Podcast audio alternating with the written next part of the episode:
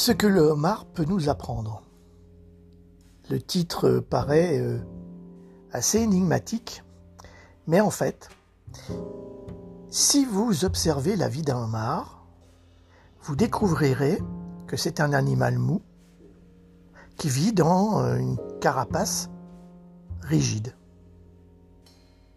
Donc, lorsqu'il grandit, le homard très vite se trouve dans une situation euh, d'inconfort parce que sa carapace n'est pas assez grande par rapport à son corps qui a grandi.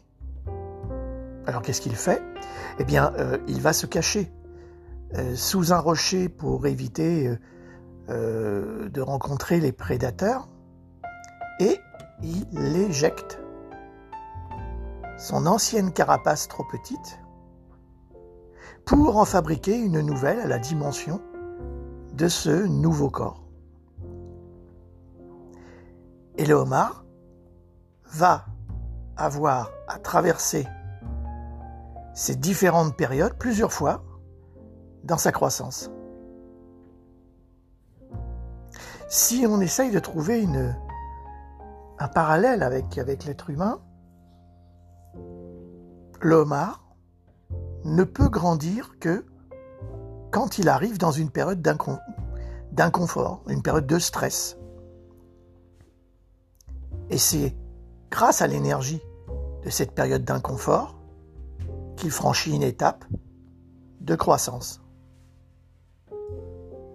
Alors, plutôt que de considérer le stress comme quelque chose de négatif, voyons-le plutôt comme quelque chose de positif dont on peut se servir pour passer à une étape supérieure.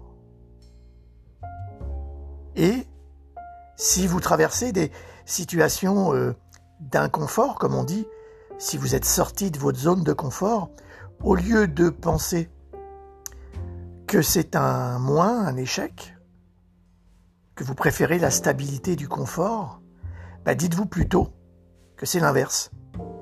Vous êtes en train d'évoluer et que grâce à la situation d'inconfort dans lequel vous êtes actuellement, vous allez pouvoir aller vers une autre époque, un autre moment de confort meilleur, une élévation.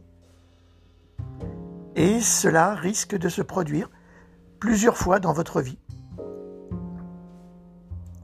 Je vous souhaite une bonne réflexion là-dessus et à bientôt.